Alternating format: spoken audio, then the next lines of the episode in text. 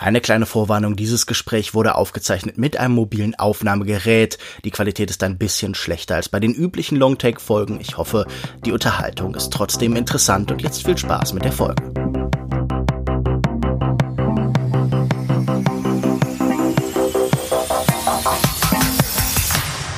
Hallo und herzlich willkommen. Ihr hört den Longtake Podcast mit der zweiten Sonderfolge vom Terza Visione vom Festival des italienischen Genrefilms.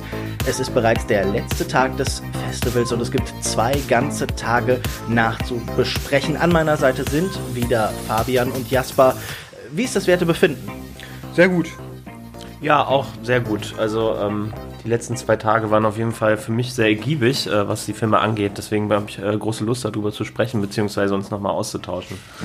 Dann legen wir doch direkt los mit Wettlauf gegen den Tod von Corrado Farina. Nach einer überraschenden Beförderung zum Geschäftsführer wird der Angestellte Alberto von Giovanni Nosferatu, dem Besitzer des Konzerns, zu einer Privataudienz in seinen entlegenen Landsitz in den Bergen bestellt. In Nosferatus Villa angekommen ist Alberto jedoch bald irritiert von der ominösen Aura der Empfangsdame Corinna und der auffälligen Abwesenheit seines Gastgebers dieser Film ähnelt natürlich dem Original Dracula sehr stark, beziehungsweise halt Nosferatu. Es sind ja nun viele Adaptionen.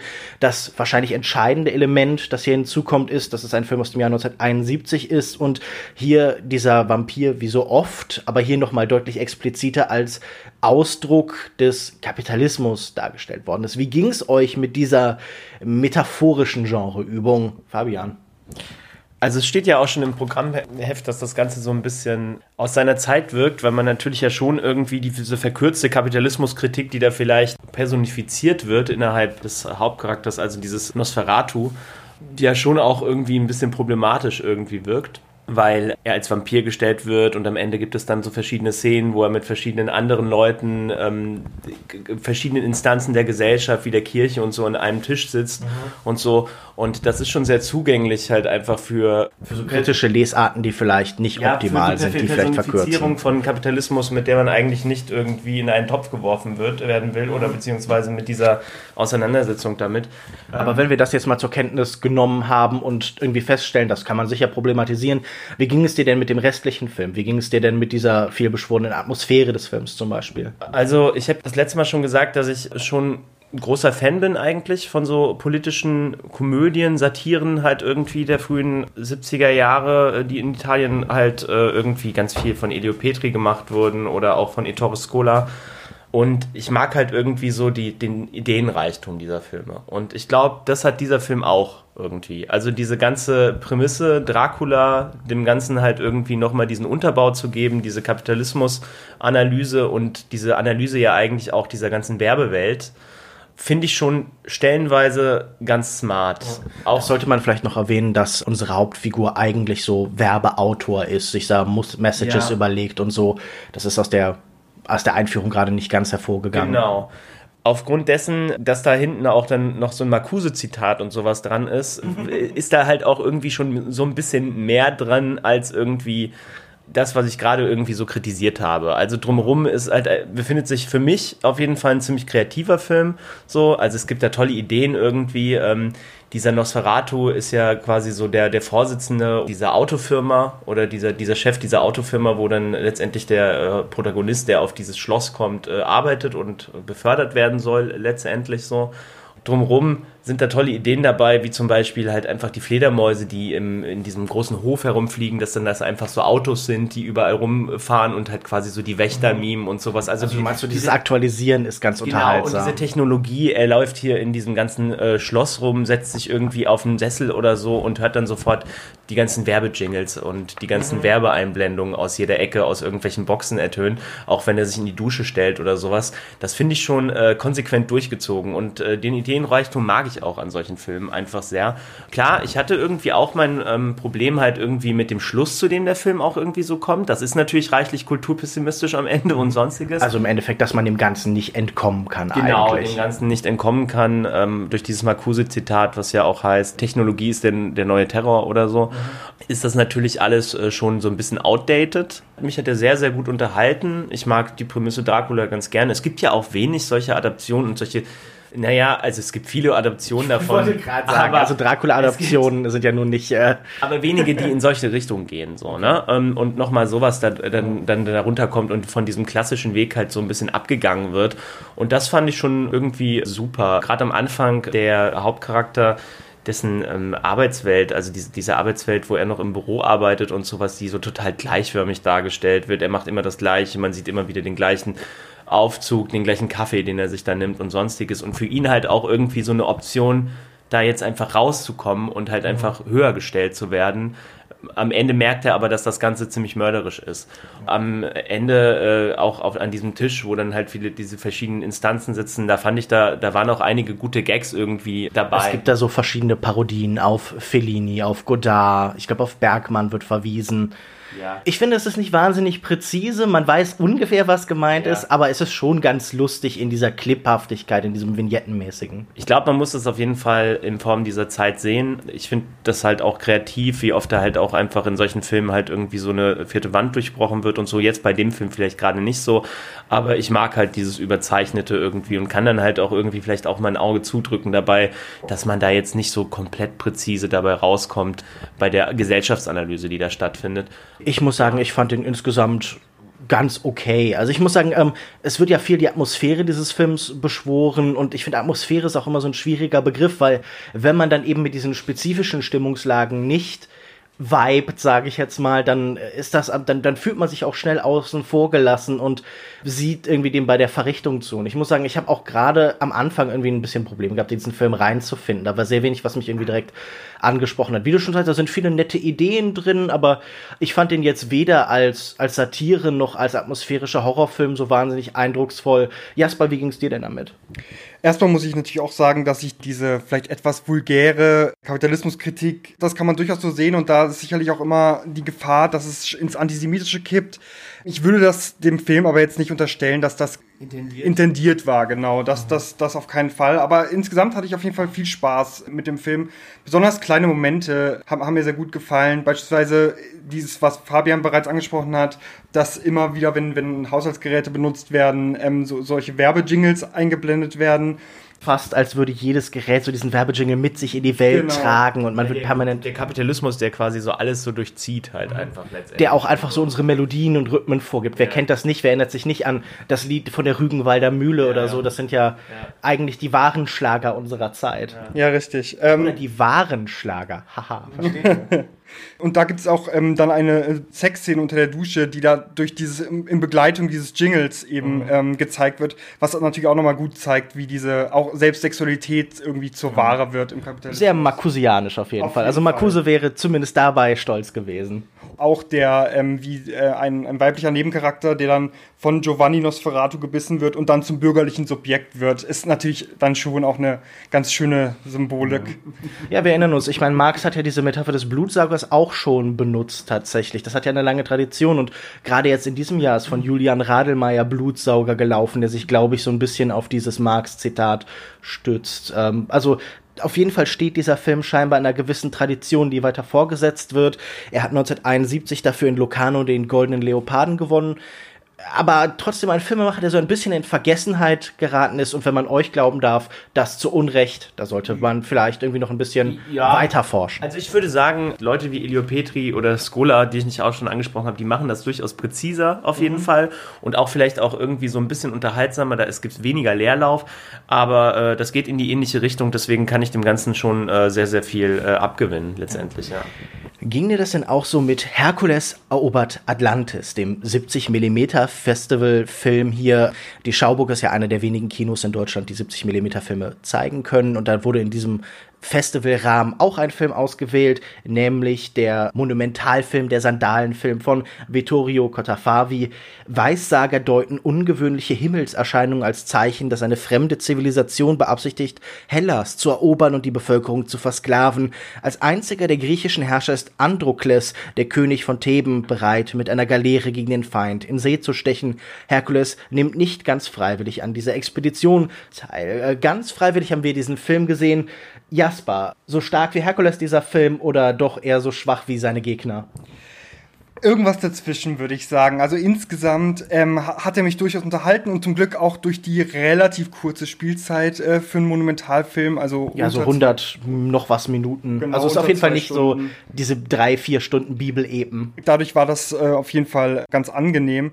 Und natürlich auch gerade die, die, der erste Teil des Films, äh, in der ähm, der Hauptdarsteller, also Herkules quasi eigentlich mehr oder weniger schlafend auf, auf einem Schiff liegt in äh, lasziven Posen, äh, hat mir, hat mir ja. sehr gut gefallen. In der zweiten Hälfte kippt das dann, wird fast zu so einer Art Star Trek-Folge oder Planet der Affen.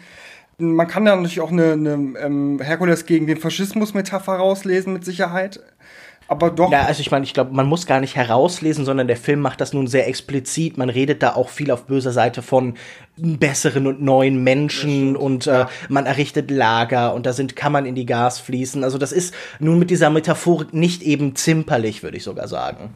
Ja, das stimmt. Das, das ist sogar tatsächlich relativ auffällig. Da, mhm. auf jeden Fall. Was das ehrlich gesagt auch so ein bisschen wie eine Star Trek-Folge macht, oder? Die mit ihren großen Übermetaphern jetzt auch nie hinterm Berg hielten. Würde ich zustimmen. Was man auf jeden Fall erwähnen muss, ist natürlich die latente ähm, Homoerotik im ganzen, in dem ganzen. auch da würde ich wieder sagen, latent. Ja, gerade noch so. Vordergründig, ja, äh, mit den etwas zu kurz geratenen Klamotten der, der Darsteller und den eingeölten Muskeln. Doch, hat mir insgesamt aber doch sehr gut gefallen. Männliche Muskeln, eine der günstigeren Spezialeffekte, die man im Kino so einsetzen kann. Fabian, hast du äh, da deine Freude dran gehabt? Ich muss ja sagen, dass ich immer mehr irgendwie so, so von Film zu Film immer mehr äh, so reinkomme in dieses äh, Genre des Sandalenfilms, äh, mit dem ich am Anfang überhaupt nicht so viel anfangen konnte. Mhm. Aber ich finde gerade so diese italienischen Filme, die sind da schon sehr ideenreich, kann man so sagen. Vor zwei Jahren äh, lief hier schon mal der Vampire gegen Herakles, auch äh, von Mario Bava, der hier wohl auch ein bisschen so seine Finger mit im Spiel hatte. Also so hundertprozentig gesagt werden konnte das äh, nicht in der Einleitung. Aber es wird halt vermutet, auch gerade so beim Lichtspiel und sowas und gerade bei der ganzen äh, Inszenierung von diesen Kämpfen mit den Monstern, wo es letztendlich leider ein, zwei zu wenig gibt, meiner Meinung nach. Also das ist halt deutlich die Stärke. Es gibt eine Szene, wo Herkules gegen ähm, diesen ähm, Prometheus, ich weiß nicht, Proteus, Proteus äh, kämpft, genau. Das ist schon wieder ideenreich irgendwie inszeniert. In, ja, man könnte das kurz beschreiben. Er verwandelt sich dann mehrfach in Tiere wie ein Löwen, der dann weggeschleudert wird und einen Geier. Was gab's noch? Eine Schlange. Eine Schlange. Es ist auf jeden Fall diese Art von Szene, die so sehr heraussticht, dass man den ganzen restlichen Film so ein bisschen nachsehnt, weil sie irgendwie so ein bisschen eine andere Art von Schauwert und irgendwie so Chaos halt irgendwie in den Film bringt, der sonst vielleicht nicht da ist. Ja, ich finde äh, gerade diese Szenen auch jetzt so verglichen mit dem Vampire gegen Herakles vor zwei Jahren, wo es halt auch ähnliche Szenen gibt, wo diese Vampire halt so runterstürzen innerhalb des Lichtes und dann halt dieser ähm, Staub und sowas, der da erzeugt wird, äh, das ist schon ganz toll. Ich mochte auch letztendlich, wie sich dann der Film wendet, ähm, wenn Her Herakles dann letztendlich mit äh, den Leuten aus Atlantis und äh, der Königin und sowas dann zu tun hat. Rick Park irgendwie auch als Hauptcharakter schon durchaus interessant aufgrund zu seiner Gleichgültigkeit, die er die ganze mhm. Zeit so ausstrahlt dass er das halt einfach alles so ein bisschen so nebenbei macht. Gerade in der Einleitung wurde ja auch Arnold Schwarzenegger angesprochen, der ja wohl ein sehr, sehr großer Rack Park-Fan war und halt auch sich viel an ihm orientiert hat. Und das sehe ich auch immer wieder, Total, muss ich ja. ganz ehrlich sagen. So halt gerade so in der, in den Posen, in der äh, Gestikulierung und sowas. Da ist schon äh, sehr viel drin. Und äh, da, da dem Arnie hat auch so dieses Abgeklärte, oder? So diese Distanz zu den Dingen und dieses Gefühl, so ja, ich bin so verpanzert, so muskulös, mir kann eigentlich eh nichts passieren. Da kann man auch einen lockeren Spruch reißen. Und so funktioniert Rick Park in diesem Film, finde ich, auch an vielen Stellen. Ja, und der ist auch unfassbar zärtlich zeitweise, wie er dann so da an dem Strand liegt und dann halt einfach so zusammengekaut in so Embryonalstellen da einfach so schläft und halt einfach mhm. so es ihm einfach gut geht. Also das habe ich mir auch wirklich sehr, sehr gerne angeguckt, muss ich ganz ehrlich sagen. Das war toll. Und äh, ja, das Ganze in 70 Millimeter dann auch nochmal mit einer Kopie, die leicht rotstichig war und da vielleicht auch einiges vielleicht nochmal so an Farbe und an äh, epochaler Inszenierung da so ein bisschen rausgenommen hat. Aber im Grunde genommen ähm, war ich da doch insgesamt sehr, sehr gut unterhalten, muss ich sagen für so einen äh, 70 mm Film, den das Festival ja machen musste aufgrund der der Möglichkeiten, die sich ja, da in die diesem kann man sich nicht entgehen. Genau, lassen. die sich in diesem äh, Kino dann ergeben, fand ich das auf jeden Fall eine tolle Wahl und ich habe jetzt auch einfach mehr Bock noch mehr dieser Herkules-Filme zu gucken, weil die halt einfach, das ist so ein schöner Sonntagnachmittag-Film, finde ich. Also wenn man ihn jetzt zu Hause guckt, ne? Und ich finde, der war auch jetzt so nachmittags einfach toll programmiert. Der hat viel Spaß gemacht und. Und ich glaube, wovon wir auch alle halbwegs angetan waren, war der Vorfilm Sky ja, over Holland. So eine Art Muskelschau, eine Art Benchmark für das, was das 70 mm Kino in seinem Detailgrad zu leisten vermag. Im Endeffekt eine Sammlung von so vielleicht wie so diese Koyaanisqatsi-Filme oder sowas, so kleine Ausschnitte aus dem Leben von Menschen, so Standardsituationen verknüpft mit Gemälden. Das war auf jeden Fall auch sehr ansehnlich irgendwie über seine 20 Minuten Laufzeit hinweg. Also, oder das hat irgendwie das hatte schöne Momente einfach. Man dachte, während die in einem Film integriert, fände ich die noch mal beeindruckender. Kann ich nur zustimmen. Also das sah natürlich absolut großartig aus. Gerade diese diese Flüge durch, durch die Wolken und ja. im blauer von, dem, von der niederländischen Luftwaffe irgendwie unterstützt. Genau. Und ich werde ehrlich sein, ich wusste nicht, dass es eine niederländische Luftwaffe gibt, aber eigentlich logisch. Das, das war, mir, war mir auch nicht klar. Auf jeden Fall, nee, visuell absolut, ähm, absolut großartig. Ja, ich habe mich so zeitweise so ein bisschen erinnert, als ob ich in, in so einem Freizeitpark in so einem Simulator sitze. Genau, ja. Und halt einfach äh, durch, durch die Wolken fliege. Also es war relativ traumhaft halt einfach. Ich finde, das wurde teilweise immer mal wieder so gebrochen. Das hätte ich manchmal manchmal gar nicht äh, gebraucht, wenn halt irgendwelche Gemälde von irgendwelchen berühmten äh, holländischen Malern ja, Van Gogh und Vermeer und so. Genau, so eingeworfen werden. Das hat es manchmal gebrochen. Aber insgesamt in seiner Fülle und wie das halt so die ganze Leinwand aussieht und wie bunt das auch alles ist, äh, ja. ganz toll. Also da hatte ich auch viel Spaß dran. Man hat sich dann gedacht, schade, dass halt diese Herakles-Kopie so rotstichig war, wie toll die wohl ausgesehen hätte in ihrer vollen farbenfrohen Wirkung. Ja, aber das ist halt auch manchmal äh, dem Klar. geschuldet, ne, was halt letztendlich so zur Verfügung steht. Und ja. äh, das ist halt auch einfach ich finde, man, man kommt aber auch relativ schnell immer damit klar. 100 Prozent. Ich, ich finde auch, man gewöhnt sich eigentlich viel schneller an solche vermeintlichen Mängel, als man denkt und lernt, die zu akzeptieren und den Film dann für sich zu nehmen. Ein Film, den wir sicher auch für sich nehmen müssen, ist Bonnie und Clyde auf Italienisch von 1983 von Stefano Vanzina, besser bekannt als Steno. Der einsame Pechvogel und Scherzartikelvertreter Leo Gavazzi, gespielt von Paolo Villaggio und die kurz kurzsichtige Flughafenansagerin Rosetta Foscini und Nella Muti sind, äh, ohne voneinander zu wissen, Nachbarn in einem seelenlosen Trabantenhochhaus vor Roms.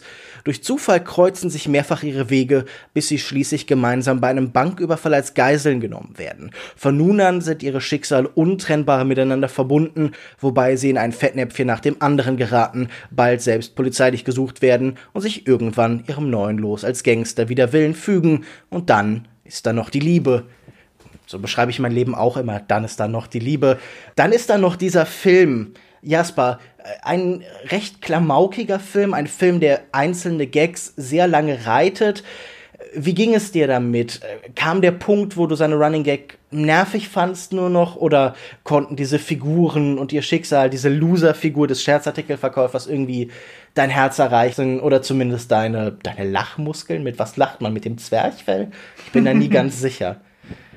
Gelacht und meinen Spaß hatte ich auf jeden Fall. Insgesamt würde ich aber sagen, dass die Ideen besser sind als der Film insgesamt. Also es sind viele Ideen drin, aber der Film schlachtet die dann schon sehr extrem aus. Also beispielsweise verliert die Hauptdarstellerin Olena Muti relativ früh ihre Brille mit, und ohne die sieht sie quasi nichts. Und das zieht sich durch den ganzen Film und wirkt irgendwann dann doch etwas bemüht. Also insgesamt durchaus lustig, aber reitet die Gags sehr bis zur Schmerzgrenze, würde ich sagen. Was meinst du zu den Gags Beine gebrochen und wir müssen das Pferd erschießen oder reiten wir noch ein Stück weiter auf ihn? Naja, äh, erstmal muss ich sagen, dass ich eigentlich äh, hohe Erwartungen an den Film hatte. Die Stimmt, dann du hattest irgendeinen anderen Film des Regisseurs ja. in ähm, Bologna gesehen? Ja, genau. Ich hatte einen frühen Film von Steno, der den auch mit jemand anderem noch gemacht hat, gesehen, als ich in Bologna war. Den fand ich ganz toll irgendwie, weil die äh, Chemie äh, zwischen den Hauptcharakteren unglaublich toll war. Der Wortwitz war auch irgendwie da. Klar, der wurde natürlich auch in Italienisch gezeigt mit englischen Untertiteln. Vielleicht hat man da noch mal ein bisschen was mitgenommen von der Phonetik und sowas. Auch wenn man die Sprache letztendlich nicht versteht oder sowas, das ist halt einfach noch mal ein ganz anderer Zugang. Und der war auch bei weitem nicht so albern wie dieser hier. Ne? Der hat sich eher wie so eine Screwball-Komödie angefühlt, wo dann so zwei Leute in Form von äh, Polizist und Gangster, die sich halt eigentlich entgegenstehen, halt dann doch irgendwie so zusammenfinden. So. Und den fand ich ganz, ganz toll. Darauf bezogen hatte ich äh, hohe Erwartungen und muss sagen, dass dieser Film auch so ein bisschen Produkt seiner Zeit ist. Also 80er Jahre, der ist jetzt, muss ich kurz 83. nachgucken, 83 rausgekommen. Da sieht man einfach irgendwie, dass das auch so eine eigene Art von Humor war, der gerade so im US-Kino und halt auch wahrscheinlich in Deutschland genauso ja. halt einfach. Ja, man fühlte sich stark an diese, an diese Brand-Synchronisation erinnert, oder? So in der Art, wie Wortwitz funktioniert und so vielleicht ja, so ein aber bisschen. Nicht, nicht, so, nicht so präzise, finde ich okay. irgendwie. Ne? Also, nicht mit der hohen Präzision von Brand. Ja, auf jeden Fall. Ich muss das ganz ehrlich sagen. Ich liebe ja teilweise diese Brandsachen, weil die halt mhm. einfach unglaublich kreativ sind. Und äh, da muss ich sagen, das war mir hier einfach so ein bisschen too much von allem so. Ne? Also mich, mir, mir ging das irgendwann auf die Nerven, dass halt irgendwie der Hauptcharakter, äh, der da halt einfach durch diese ganze äh, Prämisse stolpert, dann halt auch am Ende zeitweise so debil wirkt, dass man sich teilweise auch nicht mehr angucken kann, so richtig. So, wo mhm. man sich so denkt, oh mein Gott, jetzt krieg doch einen normalen Satz mal raus. So. Also das hat mich dann doch irgendwann so gestört. Ich will nicht sagen, dass der Film mich nicht unterhalten hat. So, ne? Das war auch ein gut programmierter Film, so für irgendwie für die Abendstunden. Ornella Muti hat auch eine tolle Ausstrahlung einfach, auch wieder in diesem Film. Ich habe sie ja wieder auch neulich in diesen Adriano Celentano-Filmen gesehen und das macht auch irgendwie schon immer Spaß, ihr zuzusehen irgendwie. Im Grunde genommen irgendwie dann auch vergessenswert in dessen, was er dann halt irgendwie verkörpert. So, ne? Also man kann dem Film nicht vorwerfen, dass er nicht konsequent ist mit den Sachen, die er halt so ausspielt. Ne? Diese mhm. Scherzartikel, die er die ganze Zeit in diesem Koffer rumträgt. Und ja, auf der so quietschende Kothaufen. Genau. Und auf der anderen Seite dann auch diese Szene mit der Brille. Aber im Grunde genommen äh, muss ich sagen, dass das durchaus besser geht. Ja, dem würde ich mich, glaube ich, anschließen. Äh, ich, ich finde, man kann eure Eindrücke irgendwie wirklich ganz gut auf den Film legen und erkennt ihn da wieder. Er ist irgendwie halbwegs kurzweilig. Man denkt sich nie, mein Gott, zieht sich das gerade und mein Gott, ist das schrecklich. Aber man hat da jetzt auch selten irgendein besonderes Glücksgefühl, sondern das ist so ein Zuckerwattefilm. Man isst den und dann ist man, dann hat man wieder Hunger. Also da ist nicht viel dran und nicht viel drin und ja, es gibt schlimmere Möglichkeiten, 90 Minuten zu verbringen. Ich finde, was man noch erwähnen muss, vielleicht sind, es gibt durchaus Schauwerte. Also es gibt auch eine Szene auf dem ähm, Piazza del Campo, glaube ich, in Siena. Also es gibt durchaus immer wieder auch interessante, interessante Einstellungen mhm. und, und Schauplätze, die dann immer wieder unterkommen. Und das finde ich dann doch bemerkenswert. Ja, das. Vielleicht so ein bisschen wie der Roy Rowland-Film vom ersten Tag, wo man auch das Gefühl hat, die Kulissen und die Orte ja. einfach so in ihrer damaligen Pracht schön eingefangen, schön gefilmt zu sehen, hat schon einfach auch was ja. für sich. Ein Film, der sicher nicht voll ist mit schönen Locations, sondern eher mit trostlosen, traurigen, ist Frauen im Zuchthaus von 1974 von Brunello Rondi. Durch einen unglücklichen Zufall gerät die französische Studentin Martine in Italien unverschuldet in eine Razzia und landet nach einem fadenscheinigen Verfahren im Frauengefängnis. Dort sieht sie sich Erniedrigungen von Seiten der Wärterinnen und Aggressionen ihrer Zellengenossinnen ausgesetzt, bis die Frauen erkennen, wie sie aus ihrer Zwangsgemeinschaft Stärke ziehen können. Ich glaube, damit ist auch der Kern dieses Films schon ganz gut äh, beschrieben. Es geht sicher um weibliche Solidarität, es geht sicher um ein unmenschliches System, in dem man nach Menschlichkeit sucht, wie so oft bei Gefängnisfilmen. Fabian, ich glaube, du warst ganz angetan, oder? Also ich finde, das war schon das Highlight vom Freitag. Ja, ja richtig, genau. genau. Der, der, letzte Film von Freitag. ja, es verschwimmt alles so, ne? Was ich ganz toll fand an dem Film ist, dass meine Erwartungen halt einfach überhaupt nicht, der Film überhaupt nicht den Erwartungen, die ich, die ich eigentlich hatte an so einen Knastfilm letztendlich, weil es gibt ja unfassbar viele Filme aus Italien, die halt einfach in diesem Setting spielen und halt auch einfach diesen Sadismus halt manchmal auch ausspielen, mhm. sehr explizit sind und sonstiges. Das mag auch teilweise, naja, nicht reizvoll sein, aber auch irgendwie äh, interessant, was da halt irgendwie irgendwie vermittelt wird. Aber dieser Film bricht halt irgendwie damit. Dieser Film bricht mit den Erwartungen, die man am Anfang hat, als die Protagonistin, die durch ein, das Problem, dass sie halt irgendwie erwischt wird in so einer Szene, die halt auch leicht absurd wirkt. Sie ist aus Versehen irgendwie in so eine Bande von Hippies geraten. Ähm, ihr wird dann irgendwie äh, Gras zugesteckt und zack ist sie im äh, Frauenknast. So schnell geht das. Jedenfalls fand ich das ähm, am Anfang, als sie da reinkommt, habe ich gedacht, okay, äh, das wird jetzt ausgespielt, diese ganze Härte, die sie in diesem Knast erfährt und sonstiges.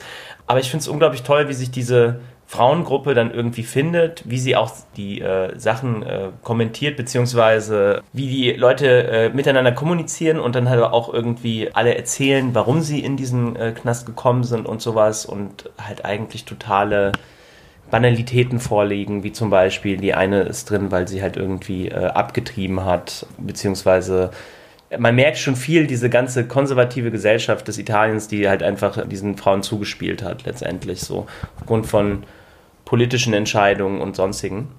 Ja, die finden sich dann halt irgendwie, haben eine tolle Dynamik, diese ganze Gruppe von Frauen und übernehmen dann halt auch irgendwie so ein bisschen das Ruder in diesem Gefängnis bis zu einer letztendlich Übernahme dessen. Und verglichen mit diesen ganzen Filmen davor, wo die Frauenrollen ja eher untergeordnet waren und halt eigentlich eher nur diesen, äh, eine Hauptcharakter so beigespielt haben, als so Love Interest und sonstiges, muss ich sagen, dass der Film halt einfach da was anderes war letztendlich nochmal und einfach eine andere Form von Weiblichkeit nochmal gezeigt hat im Kino und auch schon in dieser Zeit das fand ich super. Also das mit der Erwartungshaltung muss ich auf jeden Fall auch bestätigen. Ich habe auch gedacht, okay, das wird jetzt halt sehr sleazig, das wird sehr stark von dieser Kontrolle, die von außen ausgeübt wird, leben und davon, wie der Zuschauer sich auch damit gemein macht und diesen Blick halt irgendwie vielleicht mitträgt und so. Das ist ja oft in diesen Gefängnisfilmen eigentlich so enthalten das sind nun aber doch trotzdem Figuren, die sich auch so diesen Mechanismen des Genres so ein bisschen stärker widersetzen, die immer wieder nicht genau das tun oder die nicht so sind, wie man es erwarten würde. Und was mich ein bisschen nicht enttäuscht hat, aber was ich gedacht hätte, das hätte den Film vielleicht noch besser gemacht, wäre, wenn diese Figuren ein bisschen besser ausgearbeitet werden. Man muss das ja nicht mit einer umfangreichen Backstory machen, sondern dass aus den Situationen, die sie miteinander haben, mehr über sie greifbar wird. Also ich habe mir an vielen Szenen gedacht, zum Beispiel, es gibt so eine längere Duschsequenz, wo ich mir dachte, so, das fühlt sich jetzt an wie reiner Schauwert, aber man hätte vielleicht die auch benutzen können, um über was die, über die Dynamik innerhalb dieser Gruppe zu erzählen. Und das hatte ich so ein paar Mal, dass ich dachte, das sind interessante Ansätze, die vielleicht besser genutzt werden könnten. Jasper, wie ging es denn dir mit dem Verhältnis zwischen Drama und Charakterporträt und Genremustern?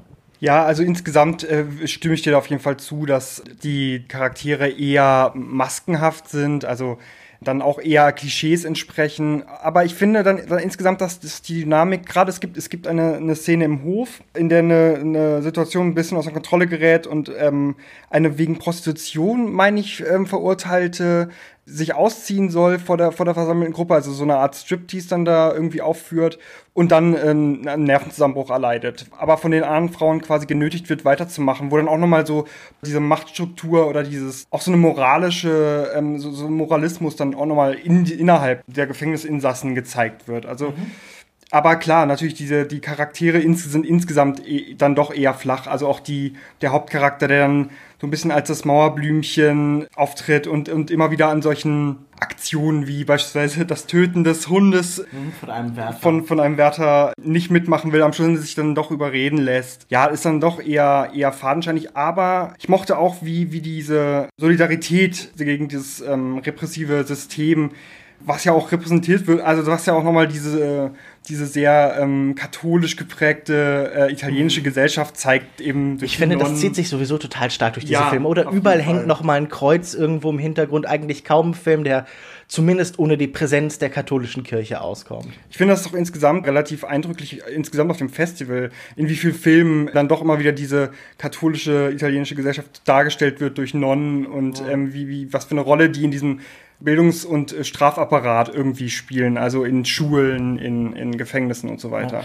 Dieses Genre-Kino an sich hat immer so ein bisschen was Randständiges, oder? Man merkt immer so ein, auch so eine grundsätzliche Unzufriedenheit mit dem Status quo in allem halt. Also egal welcher Film, man hat immer das Gefühl, man läuft so durch die Welt und ist eher nicht einverstanden. Das finde ich ganz interessant ja, eigentlich. Das macht das Ganze auch so spannend irgendwie, dass da so viele progressive Ansätze auch irgendwie drin sind, die das Ganze so kritisieren und auch einer, auf einer ganz anderen Art und Weise, wie jetzt halt irgendwie so im Arthouse oder sonstiges, mhm. sondern äh, das wirkt halt einfach sehr nachvollziehbar einfach in die äh, Story letztendlich eingewoben, ganz oft so. Und das zeigt halt auch einfach so einen realistischen Umgang damit und dass es auch damals halt auch schon sehr viel Aufstand dagegen gab, beziehungsweise Stimmen, die dagegen kamen.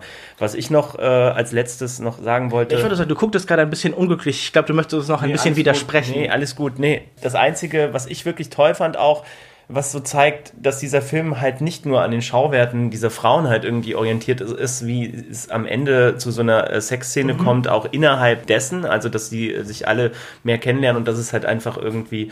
Das ist eine ähm, schöne Umschreibung. Ja, genau. Sie werden sich alle kennen, beziehungsweise. Ähm, Sie erkennen sich im biblischen Sinne. Genau, es gibt, es gibt eine Sexszene zwischen den Frauen halt quasi in der Zelle Und da könnte man ja sagen, der, Frau, der, der Film könnte das jetzt total ausschmücken und total ja. exploitativ zeigen und sonstiges. Und wie das dann gezeigt wird mit dem Umschwenken irgendwie auf die Wellen, die draußen vor diesem Knast auf dieser Insel so stattfinden und sowas, das fand ich halt alles ja, sehr zärtlich und vor allen Dingen halt auch irgendwie realistisch irgendwie dargestellt. Es sollte nicht so dargestellt werden, dass sich da jetzt jeder dran ergötzen kann irgendwie. Ja. Und das machen ja viele dieser Knastfilme schon. Das Vielleicht macht sollte man ganz kurz das nochmal beschreiben. Es sind so mit Überblendungen wird gearbeitet und im Endeffekt sieht man vor allen Dingen im Vordergrund die Wellen und diese eigentlichen Sexszenen finden nur noch so als, als Splitter, die so im Bild auftauchen eigentlich statt. Ja. Und das muss ich auch sagen, das war eine ganz hervorragende Szene. Wahrscheinlich die beste des Films nicht nur, weil da halt irgendwie so viel ausgespart wird auch oder so, sondern weil tatsächlich irgendwie versucht wird, eine Bildsprache für Leidenschaft, für Erotik zu finden.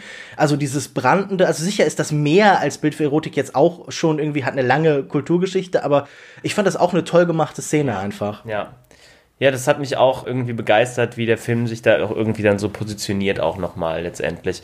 Und die Charaktere waren teilweise ein bisschen dünn, auch sie auch irgendwie als dieses Mädchen, was immer irgendwie brav war und dann halt einfach so da reingeworfen wird, weil ihr Drogen zugesteckt werden. Das hätte man vielleicht ein bisschen besser ausbauen können. Mhm. Aber ja, mir hat er sehr gut gefallen was mich ein bisschen gestört hat, muss ich sagen. Und da, da hätte ich auch mich ein bisschen mehr drüber gefreut beim Festival. Gerade bei so einem Film, der halt auch schon so einen feministischen Ansatz irgendwie oder eine so feministische Lesart halt irgendwie birgt, hätte ich mir da auch eine Einführung gewünscht, die halt einfach vielleicht nochmal in diese Richtung gehen würde, was mhm. man da halt alles machen kann. Das habe ich da so ein bisschen vermisst, nochmal diese weibliche Perspektive, gerade auf so eine Art von Genre-Kino, die ja eine unglaublich viel birgt letztendlich, beziehungsweise in sich hat. Mhm. Ja. Man sollte aber vielleicht erwähnen, also die meisten Einführungen oder die meisten Filme hatten Einführungen und die meisten auch bereichernde, die irgendwie ein bisschen eine zusätzliche Perspektive auf den Film erlauben. Es ist schade tatsächlich, dass da jetzt eine gefehlt hat, das stimmt schon. Das ja. ist bisschen Versäumnis. Den äh, Tchaikovsky-Film äh, davor sollte man vielleicht noch erwähnen, oder? Ich dachte, wir reden am Ende wieder gestaffelt über die, die Tchaikovsky-Filme, okay, die beiden. Ich, ich würde sagen, wir kommen jetzt erstmal zum ersten Film vom Samstag. Für dich habe ich gesündigt von Mario Costa. Für die Rettung eines todkranken Kindes braucht es die Blutübertragung des Vaters. Dabei kommt heraus, dass ein verurteilter Krimineller der eigentliche Vater ist. Ein emotionsgeladenes Melodram mit lustvoll überzeichneten Gefühlen und wilden Einfällen, glänzend ausgeleuchtete Großaufnahmen, in denen die Gesichter wie Heiligenbilder strahlen, wechseln sich ab mit eher ruppigen Außenszenen, die oft mit beweglicher Handkamera an den Straßenrealismus der B-Movies erinnern und den Plotdetails sowie der Betonung der Hell-Dunkel-Kontraste auch Motive des Film Noir streifen.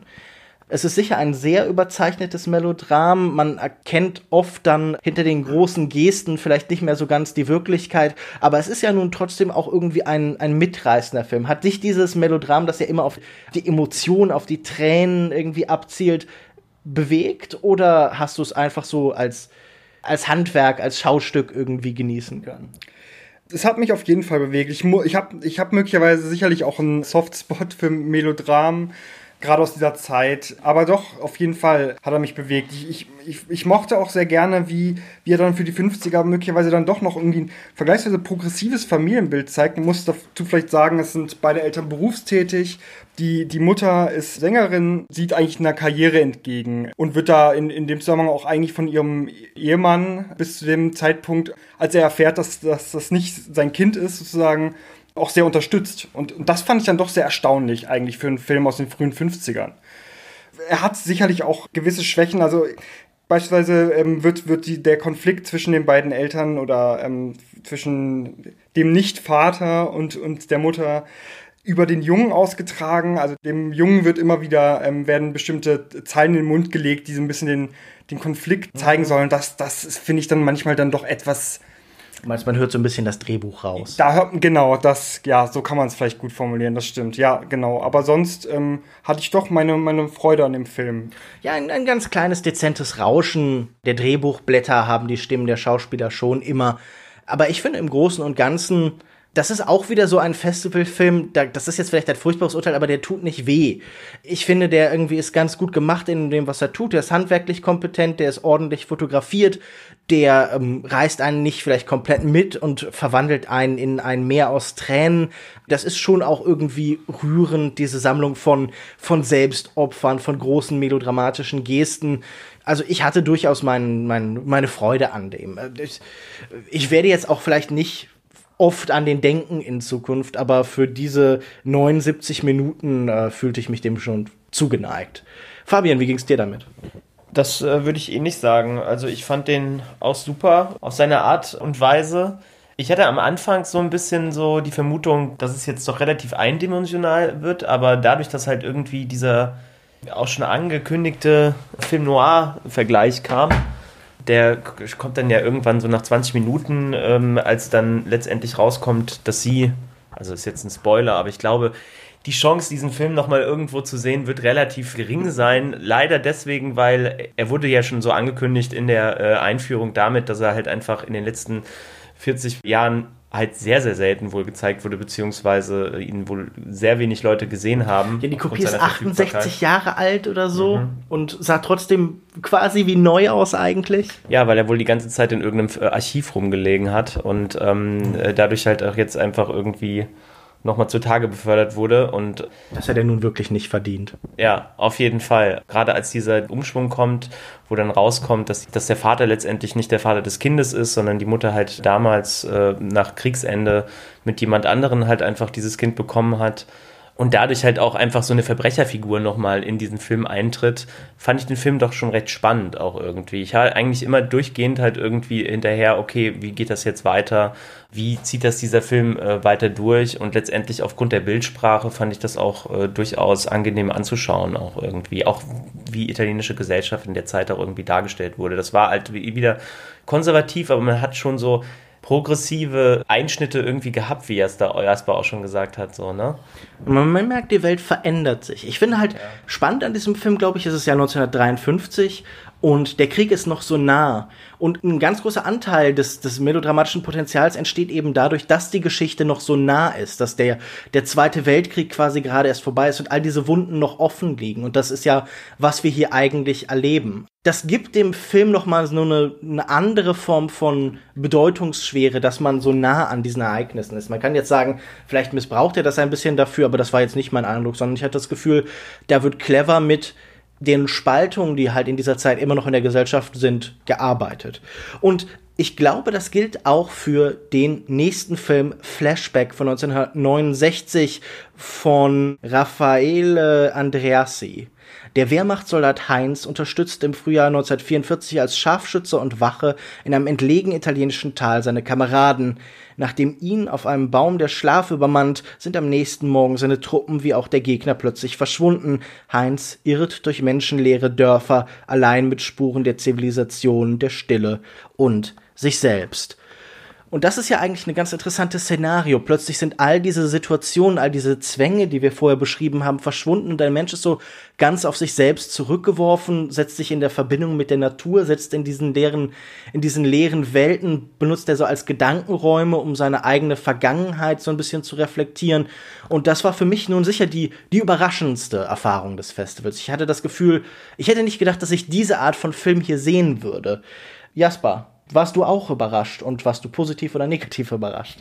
Der Film hatte mich gestern leider in meinem Mittagstief ein bisschen erwischt, der, oh, weil er ja am Anfang dann doch ein wenig meandert, sich Zeit lässt, lange, lange Einstellung, wenig, wenig, es wird wenig gesprochen. Und da hat er, hat er mich so ein bisschen, bin ich ein bisschen rausgekommen und war, kam fast ein wenig ins Dösen. Aber ich muss sagen, seit gestern ist er schon bei mir gewachsen in seiner, in seiner Kraft irgendwie und, um, und auch noch, hat auch dieses zeigt irgendwie, wie, wie ein Mensch auch im Krieg zum Monster wird irgendwie. Und aber das auf eine sehr irgendwie ruhige, unaufgeregte Weise, die immer wieder auch durchbrochen wird dann von, von extremer Gewalt, die die Wehrmacht im, im Krieg eben auch gegen Zivilisten in dem Fall vor allem ähm, ausgeführt hat.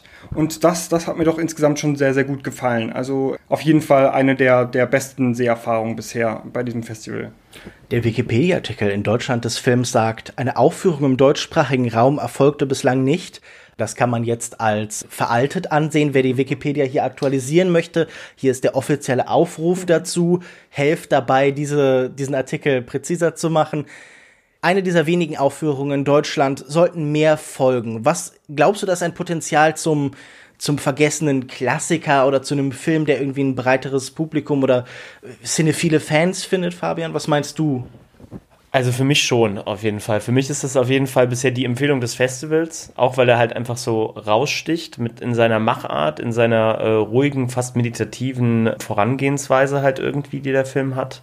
Alleine die ersten fünf bis zehn Minuten werden damit verbracht, dass äh, man halt einfach Wehrmachtssoldaten dabei zuguckt, wie sie halt so durch den Schlamm äh, robben, bis er dann halt letztendlich auf diesem Baum, wo er dann auch vergessen wird, beziehungsweise wo er dann halt einfach strandet und äh, sich dann halt Gedanken macht, wo sind alle Leute hin, wo ist der Konflikt hin. Also es ist wohl wirklich ganz kurz vor Kriegsende. Ich finde das als, äh, als Raum, als äh, Setting unfassbar spannend, äh, weil der Film halt dadurch halt einfach ganz viel ausspielen kann letztendlich nämlich äh, die Gedanken, die er dann halt einfach äh, formuliert in dieser absoluten Stille, in dieser Natur. Irgendwie hat man am Anfang immer wieder so Angst, wo, wo ist noch was? Also wo ist der Konflikt noch verborgen? Sind da irgendwo noch Leute? Man kann sich halt die ganze Zeit in ihn so unfassbar gut reinversetzen, mhm. hat regelrecht schon fast teilweise Mitleid, auch in solchen Situationen, wo er dann versucht halt einfach der Situation ein Ende zu setzen, indem er sich halt selber erschießen will oder halt einfach, ja, daran halt einfach auch äh, psychisch zugrunde geht. Aber da merkt man auch immer wieder auf der anderen Seite, er ist halt immer noch Wehrmachtssoldat. Er hat anscheinend halt auch immer noch ganz schön viel Dreck am Stecken als Mittäter der ganzen Sache. Und das zeigt man dann halt auch immer wieder in diesen Flashbacks, äh, die dem Film ja auch letztendlich den Namen geben, indem der äh, immer wieder gezeigt wird, so was er eigentlich für Verbrechen begangen hat und wo diese Erwartungshaltung beziehungsweise diese darauf bezogen, auf seine Person, Person bezogen, dass man immer wieder auch in, in Fragen gerät, so okay da sind halt auch ganz schön viele andere Sachen, die halt einfach diese Person halt auch einfach nicht sympathisch machen letztendlich. So und das macht der Film halt eigentlich unglaublich intelligent meiner Meinung nach. Auch mit einer unfassbaren Ruhe einfach so, die halt vorher beim Festival noch nicht so richtig vorhanden war, halt einfach in, die, in diesem rasanten Genre-Kino ich finde gerade bei den Flashbacks auch, finde ich es ganz stark, wie die Kamera auch immer wieder ganz lange die Gesichter halt auch einfach von den Opfern, die da halt einfach an der Wand stehen und halt einfach irgendwie in einer Szene auch an so einem Strohballen, gerade vor der Erschießung, die Opfer sichtbar macht halt einfach dadurch, indem halt immer wieder ganz lange auf diese Gesichter geframed wird und sowas. Und dann am Ende er dann wieder irgendwo sieht, wie er das halt alles einfach mitbekommen hat und halt einfach nichts dagegen getan hat letztendlich. Zuge dessen kann es halt eigentlich auch nur zu dem Ende kommen, zu dem es nämlich kommt. Er wird erschossen und äh, mhm. schafft das Ganze nicht. Ich hoffe wirklich, dass dieser Film halt irgendwie nochmal eine Auswertung bekommt, aber äh, ich ähm, halte den auf jeden Fall für bisher den besten Film auf dem Festival. Definitiv. Ich muss auch sagen, ich halte es für wünschenswert, dass der in einem anderen Rahmen vielleicht nochmal verfügbar wird. Ich glaube es eigentlich nicht so richtig. Ich finde interessant, dass dieser Film so ein bisschen Sachen macht, die wir vielleicht später mit Regisseuren wie Terence Malick verbinden. So diese Beziehung zur Natur, das Fahren durch das Gras, so dieses vage Heideggerianische, in dem alles miteinander verbunden ja, ist. Das kann man vielleicht auch esoterisch verstehen, aber ich fand es erstmal irgendwie einen originellen Zugang. Ich finde, man merkt natürlich auch dieses 60er Jahre Antonioni Ennui, das irgendwie sich durch das italienische Kino zieht, so diese leeren Räume, die entstehen, Negative Space, man liegt auf Felsen herum, schöne junge Menschen, nackte Menschen, manchmal in einem dieser, dieser Flashbacks und sowas. Ja, er hat viele Flashbacks mit seiner Freundin letztendlich zusammen, mhm. ne? Also er, er, erinnert sich an diese Liebesgeschichte halt einfach so. Also er zeichnet sie auf einen Felsen und sieht sie dann bei sich liegen zum ja. Beispiel und so. Und das ist alles interessant gemacht. Ich bin immer noch so ein bisschen, ringe ein bisschen mit mir, was, warum macht man das mit einem Wehrmachtssoldaten? Also was ist die besondere Faszination, die besondere Herausforderung, die einem man an so einer Figur findet? Also diese Sehnsucht, sowas ambivalent zu zeichnen, zieht sich ja durch das Kino. Der größte Schrecken bringt einen immer dazu, diese Frage zu stehen, wo ist da meine Empathie in diesem Moment? Also da bin ich noch nicht ganz sicher, ob der Film da für mich interessante Lösungen findet. Und am Anfang war mein erster Impuls auch so ein bisschen so, er arbeitet auch mit diesem relativ alten Klischee, dass Krieg immer der Wechsel von einer großen Schönheit und absolutem Schrecken ist. Also dieses, diese Gleichzeitigkeit von Extremen, die dann oft geschaffen werden, die man, die ja auch so Autoren wie ähm, François Truffaut über die Ästhetisierung von Krieg haben schreiben lassen. Und ich finde, das ist da alles drin, aber ich glaube gerade das, diese, diese Unsicherheit des Terrains, auf die sich der Film begibt, macht ihn auch in Teilen spannend. Und ich glaube, es ist halt einfach der radikalste Film des Festivals gewesen. Dieses Gefühl, ganz lange an einem Ort gefangen zu sein, ganz stark im Sensorium einer einzelnen Person verankert zu werden. Und auch dieser Gedanke, dass der Scharfschütze eigentlich ein Voyeur ist, dass der Scharfschütze so eine Kinofigur ist, das hat mir nun dann doch sehr gut gefallen, weil natürlich, das ist eine von den wenigen Menschen in der Geschichte, bei dem das Sehen, das reine Sehen schon auch das Vernichten ist. Also wo der Kamerablick quasi und das Schauen irgendwie und das Schießen so zusammenfallen, bei dem das Sehen eine destruktive Kraft bekommt. Und ich glaube, davon erzählt der Film eben auch. Also das war schon auch irgendwie eindrucksvoll, obwohl man auch sicher, wie bei vielen anderen Filmen hier dann darüber über so spezifische politische Dimensionen noch streiten kann.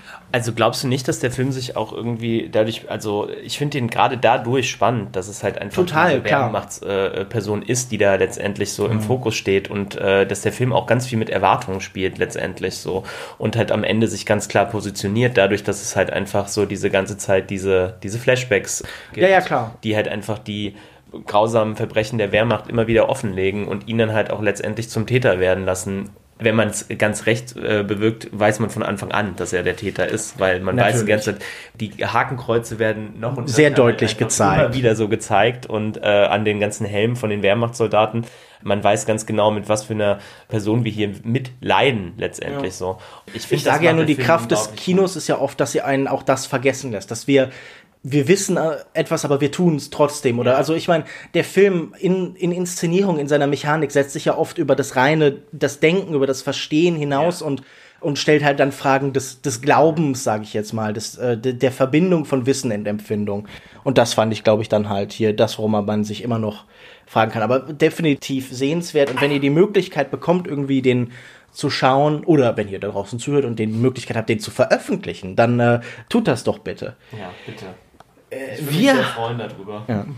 Ich glaube, weniger enthusiastisch, weniger fasziniert waren wir von Mord auf der Via Veneto von Alberto De Martino. Zu Beginn ein scheinbar perfekter Coup. Mario Corda, John Cassavetes und sein Komplize Enrico Nikos Kokolos überfallen Poststation, inszeniert mit eleganter Effizienz und Härte. Die Schockwellen des Ereignisses setzen jedoch einige Wendungen in Gange. Korda muss seine Familie verlassen und landet schließlich im Gefängnis. Während die Polizei den flüchtigen Eriko sucht, plant dieser einen neuen Überfall, der zunehmend gewalttätiger und gefährlicher wird. Äh, Fabian, du hast dich sehr auf den Film gefreut und wirktest nachher so ein bisschen enttäuscht. Wieso? Ja, ich glaube, bei diesen Polizettis oder ähm, ich weiß jetzt nicht, ob ich es richtig ausgesprochen habe, es gibt ja auch 5000 Bezeichnungen für diese Filme, sagen wir mal so Eurocrime, ne, heißt dieses Genre eigentlich, ist es ja immer so ein bisschen Hit and Miss. So. Also es gibt unfassbar viele gute äh, Vertreter, gerade die ganzen Filme von Fernando de Leo, die ja auch irgendwie so ein bisschen als Vorlage von äh, vielen Plots in Tarantino-Filmen wirken, sind alle durchaus zu empfehlen, weil die halt auch so eine Drastik haben, halt auch einfach in der Darstellung und halt auch einfach äh, sehr gute Hauptcharaktere und irgendwie sehr viel Tempo.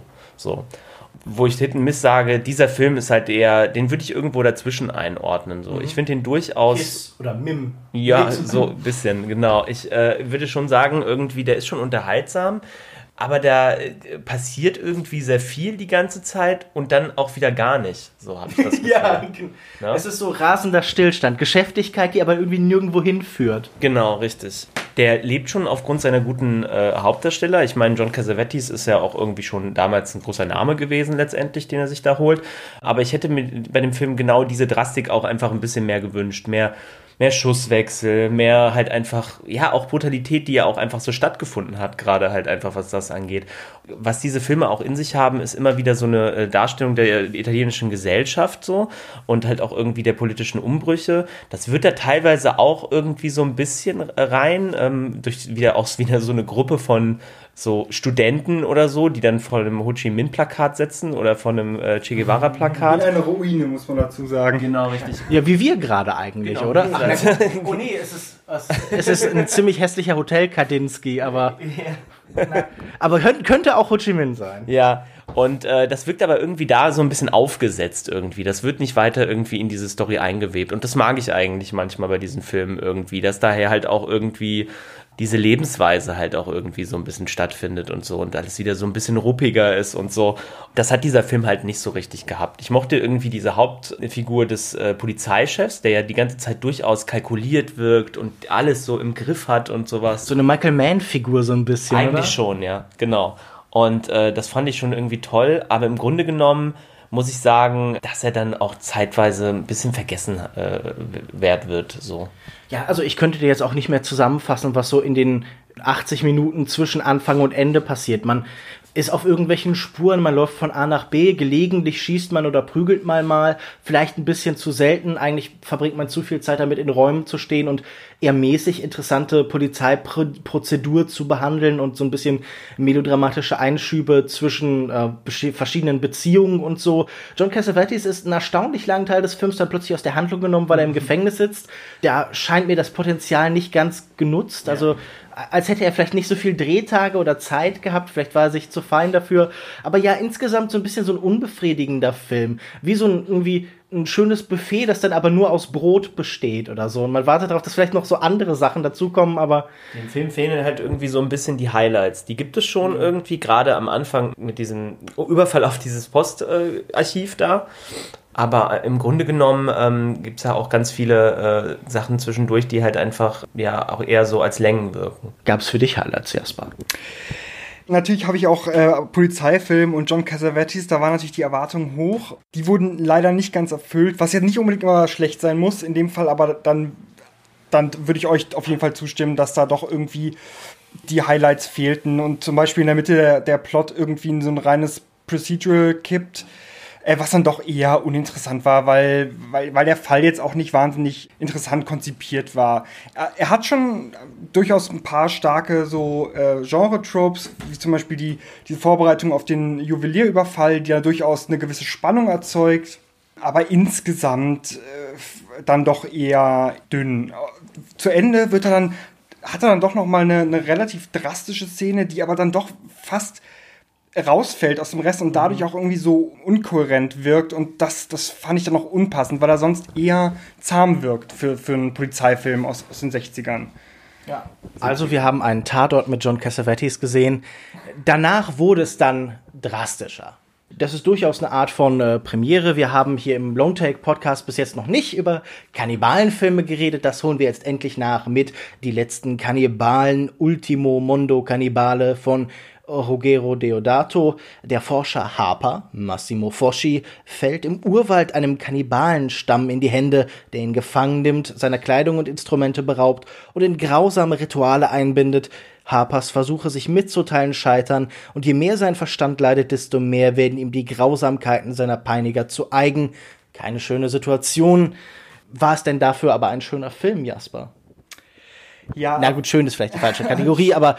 Schön ist, ist natürlich eine schwierige Kategorie in, in dem Zusammenhang, wobei ja die Einführung ähm, die, die Kannibalen-Szenen als sinnlich beschrieben hat, was sicherlich eher eine, vielleicht eine kontroverse Meinung ist. Ich also ich meine, da muss man auch die persönlichen Fetische der Leute auch akzeptieren können und so, dass äh, solange sie einen nicht selbst da einbinden. No da, ja. ja. Nee, ich hatte mich ja sehr auf den, auf den Film gefreut, weil ich ja Deodato durchaus einen interessanten Regisseur finde, der natürlich für seine Skandalfilme bekannt ist.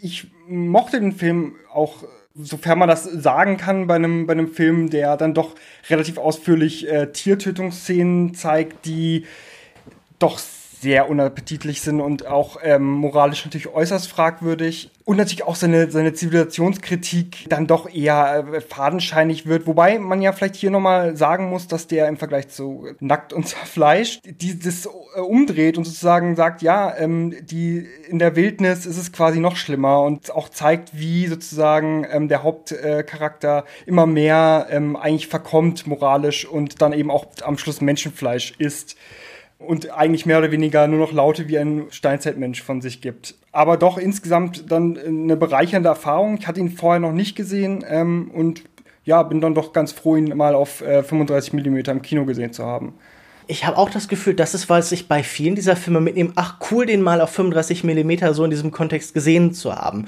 Nicht alles Filme, die ich jetzt zu Hause mit großer Begeisterung geschaut hätte, aber ich glaube, dieses Kinosetting, der Kontext des Festivals, die Einführung und so, das wertet natürlich auch vieles auf. Ich hatte mit diesem Film nicht wahnsinnig viel Spaß.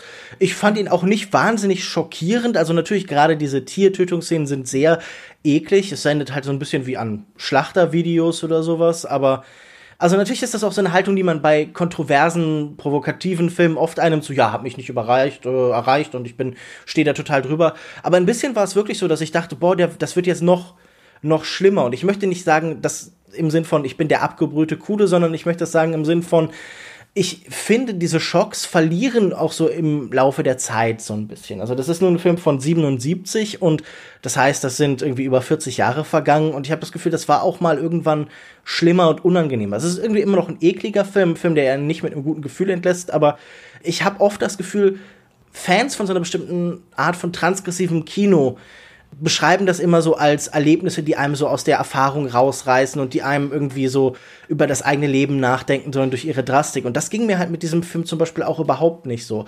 Habe ich da zu viel erwartet?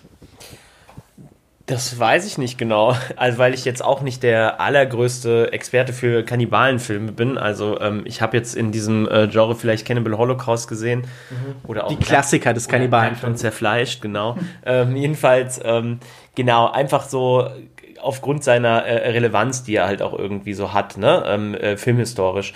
Insgesamt äh, bin ich, was so Kannibalenfilm äh, angeht, schon eher so unbefleckt, weil ich es auch wirklich sehr unangenehm finde. Und vor allen Dingen, wie du auch schon gesagt hast, so relativ unmoralisch halt auch einfach teilweise, was da halt irgendwie stattfindet. So, das kann man schon irgendwie sehr in äh, Frage stellen. Vor allen Dingen, wie da halt auch irgendwie so ferne Völker dargestellt werden aus, die, aus der Brille eines äh, weißen Mannes letztendlich so, dass das stattgefunden hat, ja auch. Ne? Das ist nicht feinfühlig. Also, das zeigen wir jetzt nicht auf dem Sensibilitätsseminar irgendwie für den Arbeitgeber. Ja, und ich glaube auch aufgrund seiner, aufgrund so aktueller Diskurse ist das bestimmt auch nochmal irgendwie so interessant und kann man da durchaus irgendwie seine Kritikpunkte stellen letztendlich. Auf der anderen Seite finde ich es aber auch äh, aufgrund dieses Settings und dieses Mysteriöse, was hat der, was erwartet einen da halt auch letztendlich mhm. so, ne? Also, äh, so die Zivilisation, die halt einfach so vordringt in, äh, ähm, äh, Orte, wo sie eigentlich gar nicht hin möchte, so eigentlich. Ne? Und ähm, das ist auf jeden Fall, finde ich, immer von der Grundprämisse auch irgendwie äußerst spannend. Der Film hatte auch irgendwie schon seine Höhepunkte letztendlich. Ähm, ich finde gerade so die Szenen in der, in der Höhle, die haben einige tolle Kameraeinstellungen, wie die ganzen, dieses äh, Volk dann halt einfach auf diesen auf diesen Felsplateaus so rumsteht. Fels, auf diesen Felsplateaus so rumsteht und wie die Kamera das auch einfach so weitwinklig einfängt und sowas. Das fand ich alles schon beeindruckend. Die Lichtsetzung da auch, diese einzelnen Strahlen, die so von oben reinfallen, das ist schon auch stellenweise sehr ästhetisch. Genau, die Schnitte, wenn, wenn sie ihn da halt irgendwie an dieser Liane aufhängen und sowas, das äh, ist halt alles schon, das verwirklicht halt irgendwie auch schon diese Schrecken und diese Angst, die ihm da wahrscheinlich halt irgendwie entgegenkommt. So. Dieses Ritual war wirklich toll gefilmt, ja. oder? Dieses, dieses Schneiden von, er wird an so einer Liane so zum Bungee-Jumpen ja. quasi gezwungen am Brustkorb und das wird verbunden mit so Vogelaufnahmen zum Beispiel. Und ja. das ist schon irgendwie, das entwickelt so eine eigentümliche Kraft auf jeden Fall. Das, das stimmt schon. Das waren auf jeden Fall die eigentlichen Highlights auch irgendwie äh, letztendlich, ne? Dass er dann halt einfach da halt einfach auch experimentiert wurde, kommt man so sagen. Aber das verliert sich so ein bisschen in der zweiten Hälfte, finde ich, wo er dann halt letztendlich ähm, die Höhle verlässt und dann halt sich befreit und dann auch ein bisschen so selber da drin untergeht und da auch einige sehr unangenehme Szenen drin sind, wo er diese Frau, die äh, aufgrund dessen, dass da halt einfach dieses ganze Buschvolk schon sehr martialisch und so dargestellt wird und sie halt einfach als Frau das zarte Wesen ist, was er dann befreit und sowas. Mhm. Und ihr das ja gar nicht in den Sinn kommt, da halt irgendwie das zu machen. Also das finde ich, fand ich halt auch irgendwie, sie ist halt einfach letztendlich nur so diese Nebenfigur, die er dann befreien muss. Und sie bricht komisch raus. Sie ist wahrscheinlich auch Vegetarierin. Ja, definitiv. Und das ist halt wirklich alles so ein bisschen Hanebüchen vor allen Dingen auch höchst fragwürdig, ne? wenn er halt auch einfach diese, die, diese Vergewaltigungsszene, die dann stattfindet, wo man, die man dann natürlich einbetten kann, in dessen so, er wird immer animalischer und hat das quasi so äh, mhm. selbst so aufgesogen, was ihm da halt widerfahren ist. Aber ich frage mich dann auch so, was soll das so letztendlich? Stellt sich da der Regisseur eher hinter. Ja. Das habe ich nämlich mich auch gefragt. So ist da nicht irgendwie auch eine Sehnsucht nach dem kreatürlichen, nach dem Befreien von den zivilisatorischen Fesseln? Das ist ja auch so ein typischer rechter Tropus, so sich befreien vom vom Anzug, um wieder der wahre Mann zu werden und so. So ganz fern ist der Film dem manchmal auch nicht oder zumindest findet das irgendwie reizvoll, sich so zu verwandeln. Also ich glaube, dass es immer so halb Kritik und halb aber auch irgendwie geil ist, ja. oder? Ja, man, man ergeht sich da halt auch exploitativ so ein bisschen daran. Das stimmt schon irgendwie. Ich fand den schon auch irgendwie unterhaltsam aufgrund ja, dieser. Ich meine, vielleicht müssen wir diese Szene kurz beschreiben. Du hast an einer Szene gelacht, die ich auch sehr lustig fand. Ähm, Weil so eine absurde Szene halt einfach. Es ist total drüber, es ist cartoonhaft. Wir laufen irgendwo über eine Lichtung und auf einmal ist da eine Frau, die ein Baby gebiert. Ja. Und sie gebiert das unter Schmerzen und schreit und dann wirft sie es in den Fluss und es kommt ein Krokodil an und frisst und es macht so ein, so ein, so ein Knirschgeräusch. Es geht als halt hätten so schnell so, alles. Ja, das ist halt also, schon fast so slapstickartig. Und das ist halt wirklich ein total merkwürdiger Moment. Und Fabian fand ihn lustig, ich, wir haben, glaube ich, beide gelacht. Und dann beugte sich jemand aus der Sitzreihe hinter uns zu dir rüber und sagte, das ist aber nicht zum Lachen. Das ist schon auch ein Kuri. Also, da, ich finde. Vor allen Dingen auf so einem Festival. Ja. Aber ich finde, lass uns das doch mal als, als Analysezugang nehmen. So, was ist die Aura, die so einen Kannibalenfilm geht? Also, warum wird das von manchen fast so, so messeartig, so religiös aufgeladen? Ist das wirklich diese, diese Sehnsucht nach einem spezifischen Ort von Transgression im Kino irgendwie? Also, was, wie hast du das empfunden, Jasper? Meinst du, das ist ein Film, über den man auch lachen kann? Wahrscheinlich schon, oder? Auf jeden Fall. Also natürlich gibt's, äh, bleibt einem das Lachen durchaus auch Halse stecken, aber ich, ich, ich, ich weiß auch nicht genau, warum man ähm, das quasi dann auf so eine Art Podest hebt, dass man sagt, man darf jetzt darüber nicht lachen, weil das ja so, so ach so schlimm wäre. Natürlich ist es schlimm, was man sieht, aber es ist natürlich auch extrem übersteigert und natürlich. Ja, und es ist auch nicht echt. Also es, Nein, ich wollte noch kurz sagen, das ist ein Film. Das, kann man das vielleicht noch erwähnen. Auch, natürlich die, die, die Tiertötungsszenen, die laden durchaus dazu ein, da, ähm, dass man das vielleicht ernster nimmt, als es dann schlussendlich ist. Aber ähm, ja, ich, ich so ganz nachvollziehen kann ich es auch nicht. Worauf ich noch kurz eingehen wollte, ähm, du meintest ja auch vorhin, dass das natürlich auch sowas ist, was dieser Wunsch zum Natürlichen zurückzukehren. Ich, ich finde eigentlich, was dagegen spricht, ist bei diesem Film, dass die Natur hier durchweg eigentlich als bösartig ins, inszeniert wird. Also mhm. alle, wir sehen Tiergroßaufnahmen, in denen zum Beispiel äh, eine Würgeschlange eine Fledermaus zerquetscht, in der man auch nochmal ja. laut das, äh, das Knacken der Knochen auch, hört. Der Soundtrack gefällt sich mit diesen Knack- und ja, Knirschgeräuschen, ja. oder? Ja. Und, und das, das fand ich irgendwie auch, auch spannend, weil ich finde, das widerspricht so ein bisschen diesem reinen Baden in diesem, ja, das ist dieses, das ursprüngliche, das, das Ur Urtümliche, das eigentlich das, wo, wo der Mensch quasi so zum Menschen wieder zu, also zum ja. natürlich Menschlichen zurückkommt. Das ist eher zweckdienlich in dem ja. Moment für ihn, oder? Ich habe das Gefühl, wir haben ja bei diesem Festival schon ein paar Mal uns die, die Frage nach Nihilismus gestellt. So, gibt es Filme, die niemanden mögen, die alles ablehnen, die eigentlich jede Position so ex negativo, im Endeffekt jede Position negieren wollen? Zu Adi Onkel Tom meinst du zum Beispiel? Ja, genau, zum Beispiel zu Adi Onkel Tom. Ging euch das mit diesem Film auch so? Ist das ein nihilistischer Film oder glaubt der an irgendwas? Ich denke, nihilistisch sehe ich ihn nicht so sehr wie zum Beispiel seinen anderen Film Cannibal Holocaust, der wirklich tatsächlich alles, alle hasst, alles und jeden, also in dem wirklich niemand gut bei wegkommt. Hier finde ich es ambivalenter, weil er durchaus doch Sympathien zulässt für, für sie auch, also für, für die, die Kannibalin, die, die ja durchaus irgendwie ähm, ja, mit ihm dann doch wegläuft und, und auch sein, sein Partner, ähm, so ein Naturforscher, der, der zum Großteil des Films verschwunden ist, mhm. dem am Schluss wieder begegnet, den, für den er ja durchaus auch Sympathien hat. Also so ganz ja. ähm, jeden hasst er auf jeden ja, Fall wo, nicht. Wobei der ja, der, der hat ja so eine bittere Ironie, das ist ja der, der sich bestens auf diese Situation ja. vorbereitet hatte. Der Dschungel, er, er, sagt einmal, du hast ja das Dschungelabitur gemacht und das ist hier der Kenner, das ist der, das der Prepper so ein bisschen und der scheitert dann. Also ich meine, da ja, könnte man vielleicht ja. eher diese Sinnsucht nach der Wildnis und nach einer bestimmten Form von Männlichkeit, die man vielleicht sogar als Kritik interpretieren. Sagen so, hey, guck mal, der Typ ist so darauf eingestellt, der Typ wartet eigentlich auf das Ende der Zivilisation und der stirbt. Äh, das ist nun natürlich ein Spoiler, aber nun gut, ich glaube, der Film lebt nicht davon, dass, das, äh, dass man das weiß oder nicht. Der stirbt nun trotzdem. Oder? Ja, das kann man durchaus sehen, ja. Ich würde auch jetzt nicht sagen, dass er komplett nihilistisch ist. Ich glaube, das macht Cannibal Holocaust schon, schon deut deutlich, äh, deutlich mehr. Also der ist besser, höher auf der Nihilismus-Skala. Ja, ja. Aber ich, ähm, ich, ich kann das auch noch nicht so richtig äh, greifen, so mhm. letztendlich so. Ähm. Ja, wir haben den ja auch erst gestern Abend gesehen, vielleicht mariniert dieser Film ja noch ein bisschen, vielleicht äh, wächst oder schrumpft er noch in uns weiter. Ich glaube, es ist zumindest ein Film, den man erstmal auch in Erinnerung behalten wird. Äh, Gerade auch durch diesen Kinokontext, man wird sich von manchen Bildern nicht ganz sofort lösen ja, ich können. Ich finde es auch interessant, aufgrund irgendwie dieser Relevanz, die der äh, Campbell Holocaust ja auch irgendwie schon so hat, ne? dass dieser Film halt einfach irgendwie nicht mehr indiziert ist oder sonstiges, sondern halt einfach äh, dem Ganzen gegenüber, ähm, aber auch mindestens genauso drastisch in der Darstellung. Ja. Nee, jetzt ist er deindiziert, jetzt zack ins Nachmittagsprogramm. Das wird, das wird schön. Vielleicht zum Abschluss noch ganz kurz über die zwei äh, Kurzfilme von Peter Czerkaski, die auch hier wieder dazu gezeigt worden sind: Exquisite Corpus und äh, Train Again Ist das richtig? Train Again ist, glaube ich, richtig, ja. Der, ja. Das ist der neuere. Genau, der, der aus äh, diesem Jahr, der in Cannes Premiere hatte, Train Again. Das heißt, wir haben noch zwei Peter Tchaikovsky-Filme gesehen.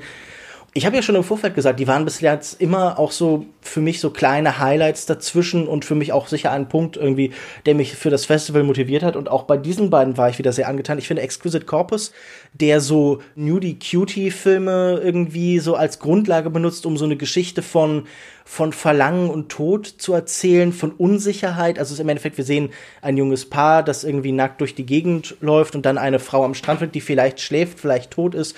Und das löst so eine, so einen erotischen Fiebertraum vielleicht aus. Und ich finde, das war der, der zugänglichste Tchaikovsky-Film, den wir bis jetzt hatten. Und ich finde so der klarste in seinem, ich will nicht sagen Plot, aber in seiner Struktur vielleicht, wo man halt ja seinen Mustern, seine Art äh, Zooms und Splitscreens und Chaos und Überblendungen zu benutzen, am ehesten klaren Sinn zuordnen kann. Macht das Sehen für dich besser als die anderen oder gefällt dir gerade das träumerische, undeutbare der Filme?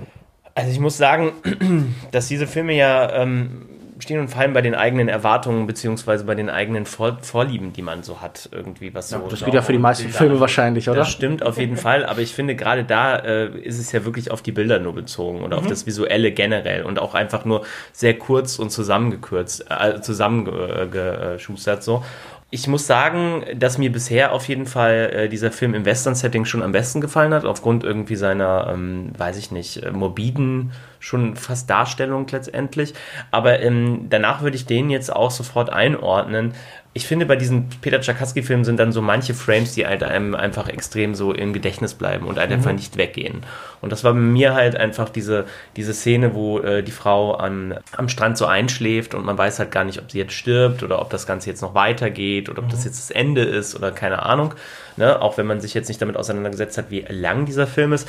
Da merkt man dann so, wie das äh, Bild ins Negative umgeht und so. Und das hat mich ganz viel an diese Art und Weise, wie halt so atomare Vernichtung dargestellt wird im Film, halt mhm. so erinnert. Ne? Wenn dann halt so eine Atombombe hochgeht Auch oder so, und alles geht so genau mit so. so Fehlfarben halt irgendwie dann so arbeitet und sowas. Und das fand ich ganz toll, weil ich nicht wusste, okay, was erwarte ich jetzt irgendwie? Das ist ganz, ganz düster und ganz apokalyptisch. Und dann geht das ja weiter in dieser Traumsequenz, wo halt auch ganz viel so Sexualität eingearbeitet wird und Nacktheit und sowas. Und ähm, ja, das hat mir gut gefallen, wenn sie dann am Ende wieder aufwacht. Ja, im Grunde genommen auf jeden Fall schon eins der Highlights für mich von den vier oder fünf Filmen. Es sind insgesamt fünf, vier haben wir jetzt genau. schon gesehen. Jasper? Ich fand äh, die auch alle bisher großartig. Ich muss auch wirklich sagen, es ist äh, jedes Mal, wenn ich, wenn, wenn dann einer gelaufen ist, ist das mein Lieblings ähm, Tchaikovsky, den ich bis dahin dann gesehen habe und der nächste dann wieder. Ich mochte aber auch, also jetzt äh, in dem Fall natürlich wieder dieser, dieser aktuelle Train Again, der, der natürlich auch so dieses, dieses klassische Motiv aufgreift, was ja auch schon die Lumière-Brüder sozusagen hatten. Der, hat ihm aber auch nochmal was Neues hinzufügt, auch visuell einfach nochmal irgendwie sehr spannend ist. Also ich, ich mochte den auf jeden Fall jetzt am, am liebsten. Na, er, also er schlägt ja die Brücke quasi so von der Geschichte des Films und der Geschichte des Zuges ja, und genau. beginnt halt beim Ein Fahrt des Zuges in den Bahnhof Ciotat und endet dann irgendwie mit Tony Scotts Unstoppable oder so. Ja. Und ich finde es ja ein Bogen, der natürlich in der Filmgeschichte oft geschlagen wird, irgendwie der, der Zug als Bild für die Moderne, für technischen Fortschritt und der Film, der das Gleiche macht und viele früher sind so Phantom Ride, Sachen, wo die Kamera vorne an den Zug geschraubt worden ist und so. Ja. Ist vielleicht ein bisschen ein klassisches Motiv. Ich, ich glaube halt, ich finde das oft interessanter, dass das so ein bisschen unwägbar ist und hier hat man sofort so dieses Gefühl, ja, es geht halt irgendwie um Kino- und Filmgeschichte. Also ich fand den so ein bisschen durch sein Thema schon irgendwie so überdeterminiert. Aber ja, also ich weiß nicht, ich fand den halt toll montiert teilweise auch wieder. Auf jeden diesen, Fall. In diesen äh, Bildern. Also da fragt man sich halt teilweise, ist das wirklich jetzt das Bild, was von Anfang an halt schon so irgendwie entstanden ist? Also zum Beispiel, wo dieses äh, Pferd über den Zug herein in, ja, die, ja. in diesen Tunnel einreitet. Und man fragt sich, okay, ist das jetzt quasi so ein Frame und das passiert halt wirklich genau schon so da oder ist es halt wirklich so übereinander montiert, dass es genau so aussieht? Und das finde ich halt schon sehr beeindruckend. Also der Shot ist mir auch total in Erinnerung ja, geblieben, weil das es springt dann ja auch irgendwie so in, in Dunkelheit und so, das ist schon irgendwie cool gemacht. Ja, definitiv. Ja, also im Grunde genommen waren die alle toll, muss ich ganz ehrlich mhm. sagen. Das ist schwierig, da irgendwie eine Einordnung zu finden, die jetzt nicht irgendwie an so Bildern sich dann so langhangelt, die man dann irgendwie doch am besten fand. Ja, auf jeden Fall finde ich die irgendwie, die sind auch immer noch mal ein anderer spannender Kontrastpunkt zu dem, was sonst so auf dem Festival läuft, weil es auch noch mal eine ganz andere Spielart und Stimmung ist Und ich glaube, das ist ohnehin etwas, was man über das Festival festhalten kann, was wir auch immer wieder bemerkt haben, wie sich die Filme so gegenseitig befruchten, wie man so Elemente vom einen im anderen findet. Also, dass dann zum Beispiel in dem, ich glaube, Bonnie und Clyde auf Italienisch, äh, dieser Herakles gegen die Vampire noch erwähnt wird sogar und so. Das ist ja schön, wie hier so ein Netzwerk von Zitaten und Selbstzitaten entsteht. Wir haben jetzt noch einen Festivaltag, zu dem wir uns gleich aufmachen. Wir sehen noch äh, vier Filme und Kurzfilme. Und wir sind natürlich gespannt, was noch auf uns weiter zukommt und äh, mal sehen, wie dann unser finales Fazit wird. Bis jetzt sind wir, glaube ich, sehr angetan, auch wenn es natürlich Höhen und Tiefen gibt.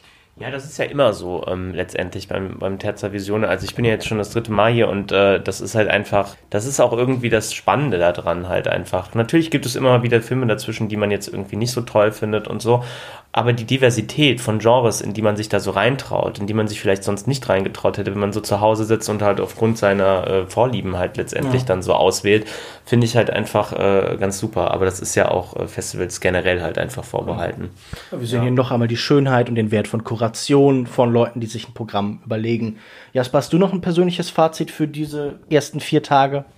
Ich bin das erste Mal hier auf der Terza und ich, ich fand es auch toll gemacht und ähm, ich finde auch die Schauburg ein großartiges Kino, tolle Leinwand. Absolut. Und, und finde für mich auch sehr irgendwie, finde das Programm sehr, sehr angenehm. Die, die Leute sind sehr nett. Dadurch, dass man auch nicht so, ähm, nicht mehrere Kinosäle hat, hat es auch sowas, man weiß, wo man hin muss. Mhm. Man, man hat so ein bisschen so eine, man ist nicht so gehetzt, finde ich. Also auch wenn man vier, vier Filme hintereinander guckt und es manchmal auch knapp wird von den Abständen, finde ich es trotzdem sehr angenehm, dass man, dass es alles so ein bisschen ähm, an einem Ort ist. Ja, und finde es bisher total gut. Kommt aufs Terza Visione, es ist ungemein gechillt, es ist ungemein entspannt und wir sind da. Dann bleibt mir nur noch zu sagen, vielen Dank fürs Hören, tschüss und bis zum nächsten Mal. Tschüss. Tschüss.